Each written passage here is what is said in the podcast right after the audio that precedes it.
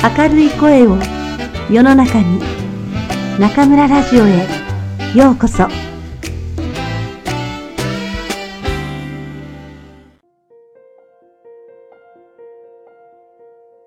あなたに送る人生の薬箱。愛さなくてはいけない二つのこと。松浦弥太郎。一人が怖いあなたに。10代であてもなくアメリカに行った時、僕は長いことボロボロの安ホテルの部屋に引きこもっていました。自由を求めて違う国に行ったのに、街を歩こうとすらしなかった理由は、一人である自分を認められなかったから。街に行けば家族連れがいます。友人同士のグループがいます。カップルもいれば、仕事仲間らしき人たちもいます。そんな中で僕だけが一人。自分なりに面白い人間であるつもりでいたのに、友達もいない。言葉もできないから、友達どころか話す相手もいない。歩くのも一人、映画を見るのも一人、軽く食事をしようとレストランに行っても一人。いいえ、正確にはレストランには行けませんでした。お金がないという理由ではありません。値段も手頃で美味しそうな店に見当をつけ、窓から店の中を覗いたたん、恥ずかしくて入れなくなりました。すべての人が誰かと一緒に楽しそうに食事をしている中で、ろくに喋れない自分が一人ぼっちでボソボソ食事をするってなんて惨めなんだろう。気持ちがいじけて足がすくみ、それなら汚いホテルの部屋でポテトチップでもかじっていた方がましだと思ったのです。あの頃の僕はどっぷりと一人という不安と寂しさに使っていました。一人という不安と寂しさは大人になるどこかのタイミングで痛烈に感じるものだと思います。たとえ家族や友人や恋人がいても自分が天涯孤独だと恐ろしくなる感覚、誰も分かってくれないという疎外感でいっぱいになる感覚。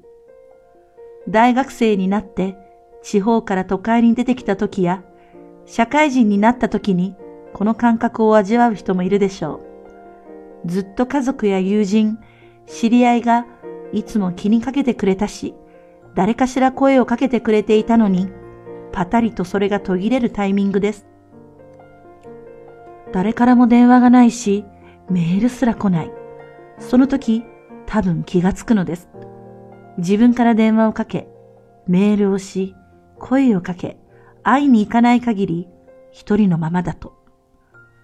これに気がつくことが子供時代に許されていた安全な浮き輪を外し、独り立ちするということかもしれません。人間は孤独だと受け入れること。これが大人になることだと僕は思います。アメリカで一人だった僕はやがて一人という不安と寂しさに押しつぶされそうになり、思い切って外に出ました。自分は一人じゃない。寂しい人間じゃない。そうやって取り繕い、見栄を張る余裕すらなくなった僕は、仕方なく一人である、みっともない自分をさらけ出し、できない言葉で人に声をかけるようになったのです。そこから出会いが生まれました。友達もできました。一人だからこそ人と出会えて関係を築くこともできる。これは僕が大人になるための孤独のレッスンであり、救いとなったのでした。大人になっても一人という不安と寂しさは消えません。長く付き合える友達ができ、生涯を共にするパートナーができ、家族を作り、仕事を通した仲間ができても、不安と寂しさが一層増すことがあります。手に入れたものと引き換えに、かけがえのない大切な人がいなくなってしまう不安と寂しさが襲いかかってくるのです。親しい友達と疎遠になったら、パートナーと別れることになったら、会社を辞めることになったら、親が亡くなってしまったら、中には、たった一人で死んでいく自分という恐怖に取り憑かれてしまう人もいます。そんな人は一人である不安をなくして寂しさを埋めようと悲しいまでに必死の努力をするのかもしれません。もしここに将来一人になったらどうしようと不安ですとつぶやく人がいたら僕は即座に答えます。ちょっと待って。将来一人になったらどうしようじゃなくて、あなたはもうすでに一人だし、これからもずっと一人だよ。こんな話をすると、他人事だと思って冷たい、ひどいと感じるかもしれません。だけれど、僕は本当にそう思っているのです。両親が健在だろうと、亡くなっていようと、何かの事情で別れていようと、友達がいようといまいと、結婚していようといまいと、子供がいようといまいと同じです。すべての人は大人になったら死ぬまでずっと一人で孤独を背負って生きていく。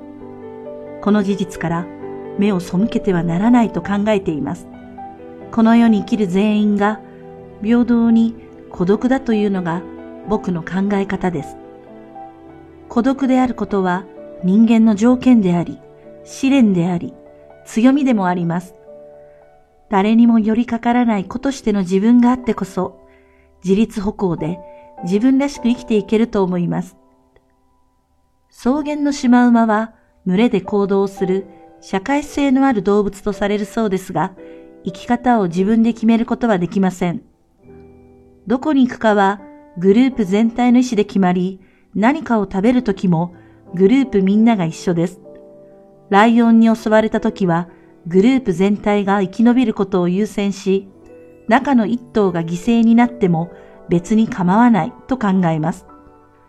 シマウマには子がなく、群れこそ生きる単位だからでしょう。しかし、人間の生きる単位は子であり、僕たちはそこにかけがえのなさを見出す生き物です。だからこそ僕は孤独であることは人間の条件なのだと思うのです。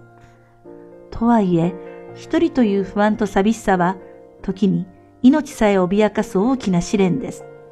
その辛さは僕にも十分わかります。なぜなら孤独は特別なことではないから。誰もが孤独を抱えて生きているから。それは僕にしても同じです。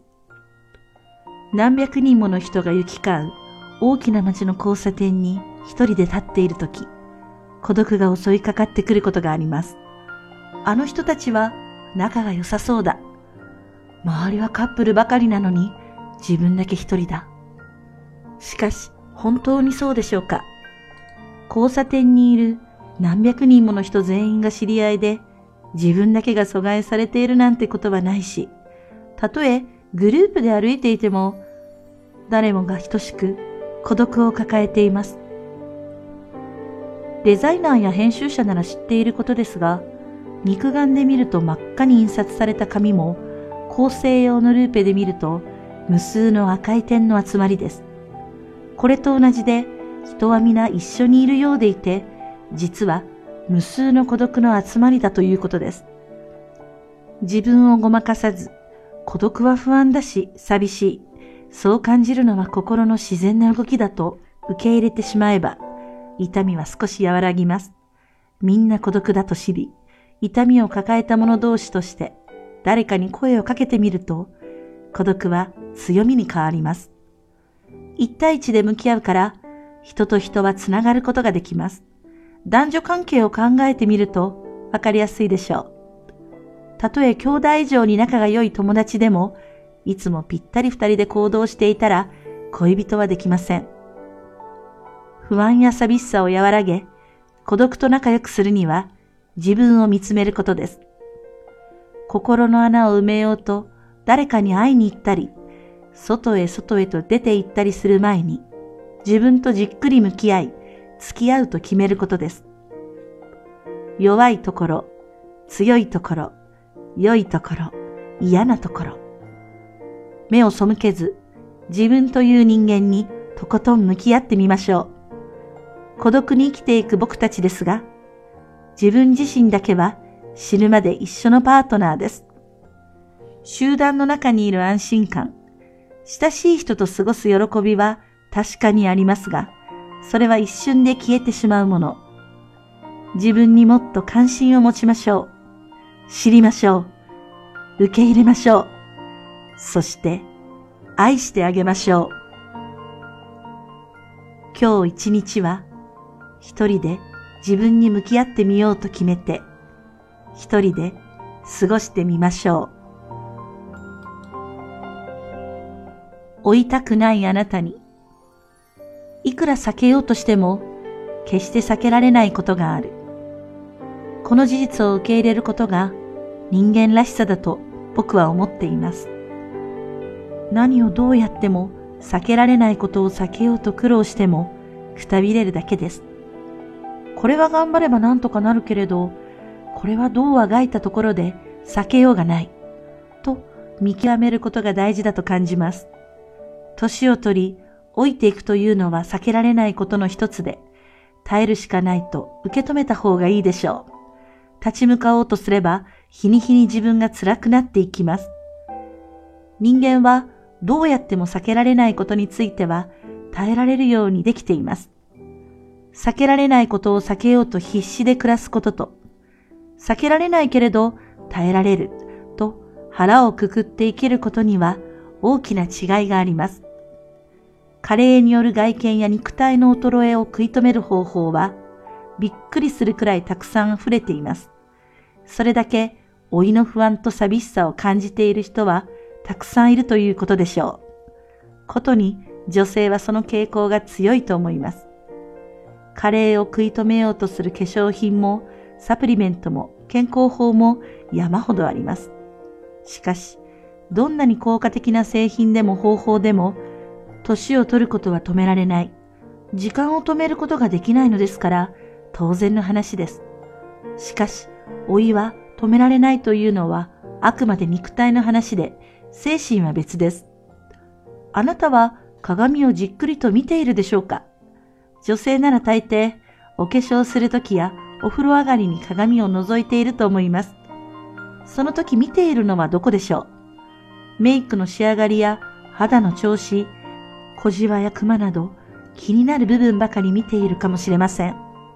しかし、本当にじっくり見なければいけないのは自分の目です。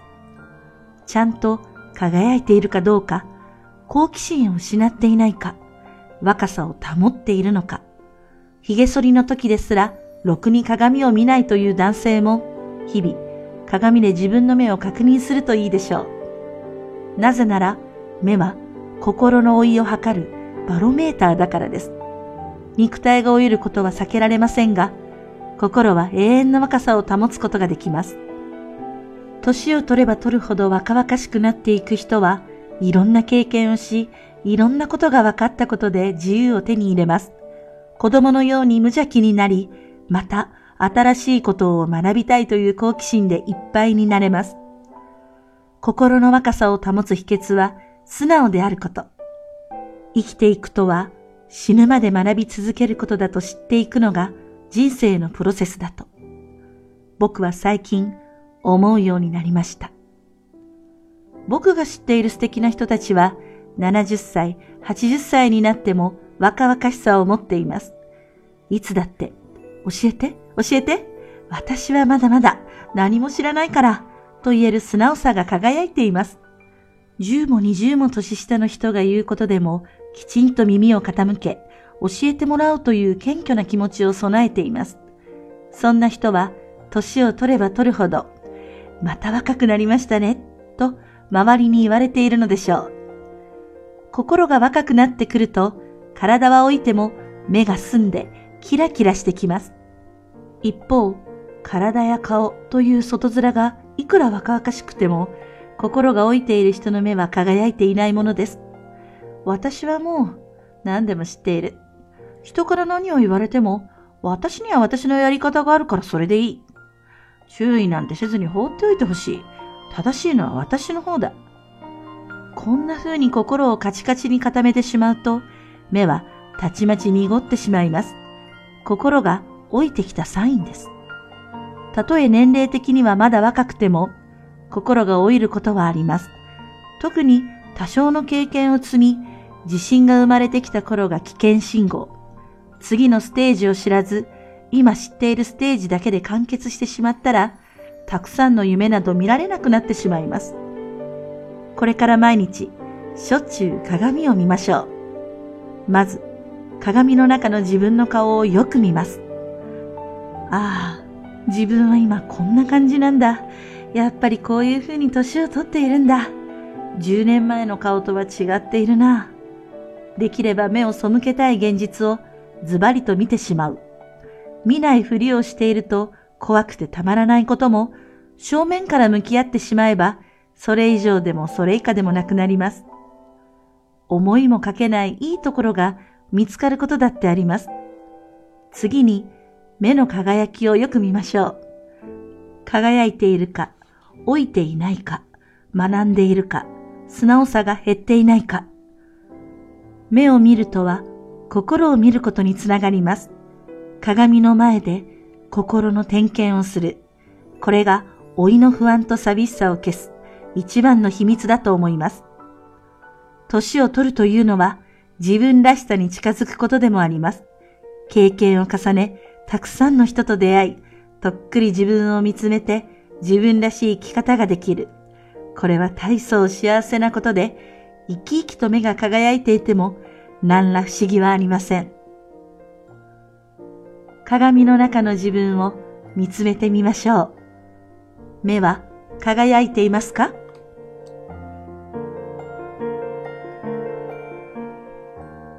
病気が怖いあなたに。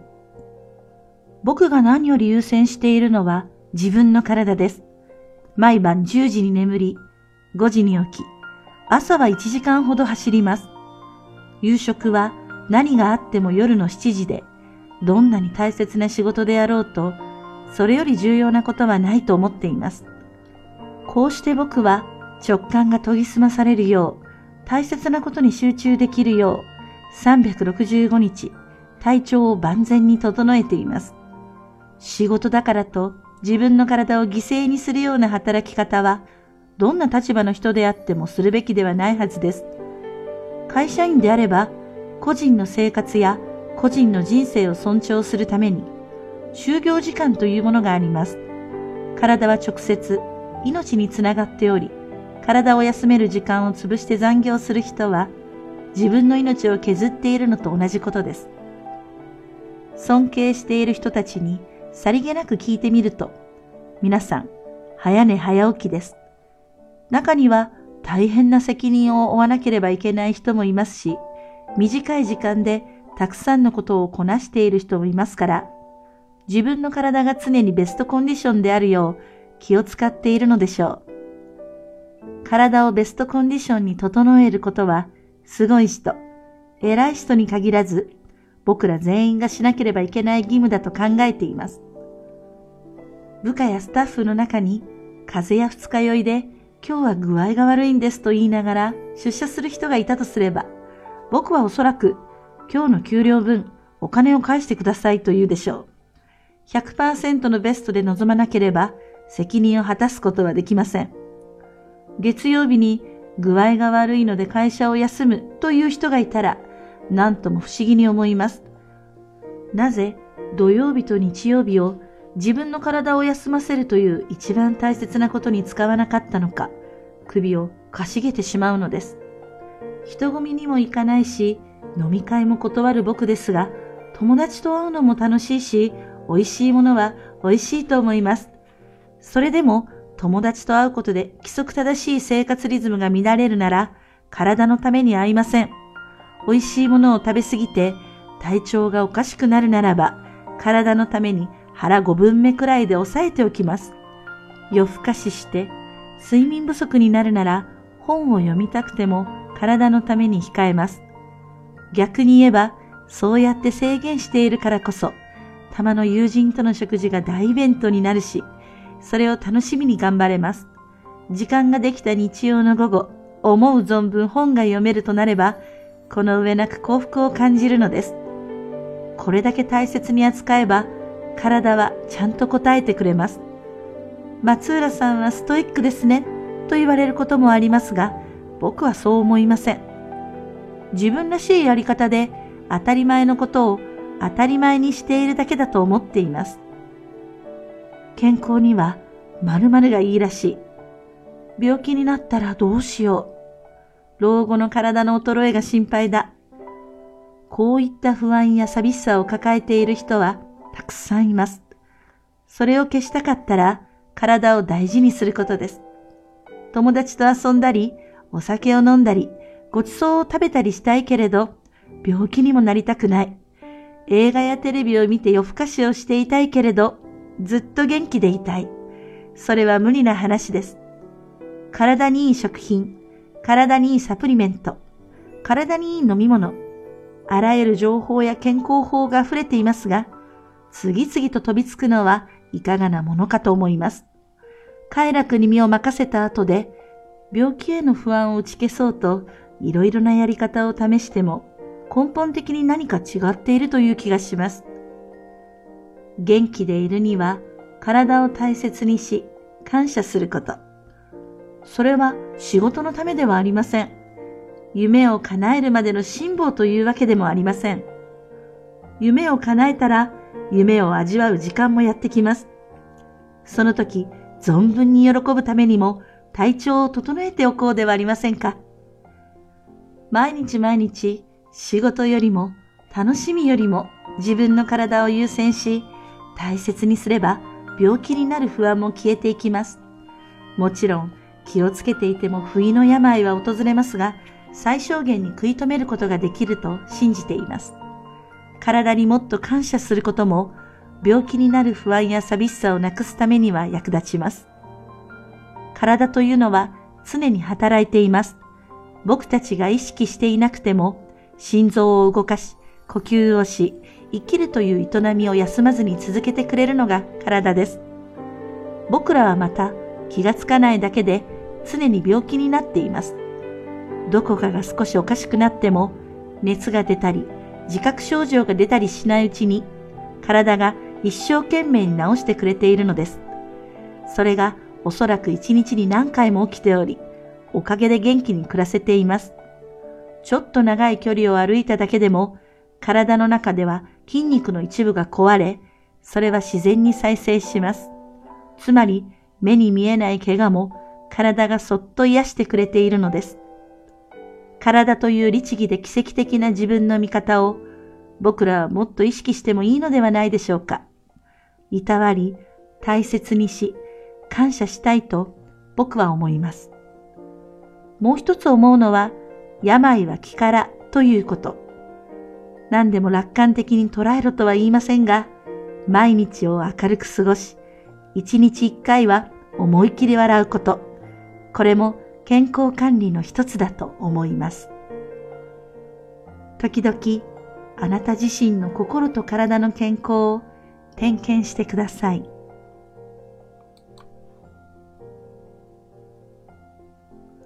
この章のまとめのエクササイズ。小さい頃、みかんの果汁で文字を書く炙り出しをしませんでしたか？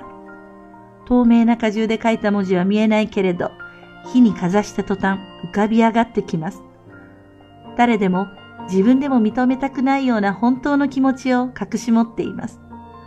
それを見つけて受け入れるために炙り出しをしましょう。火にかざすようなちょっとした荒領事。火の役割を果たしてくれるのは体の辛さです。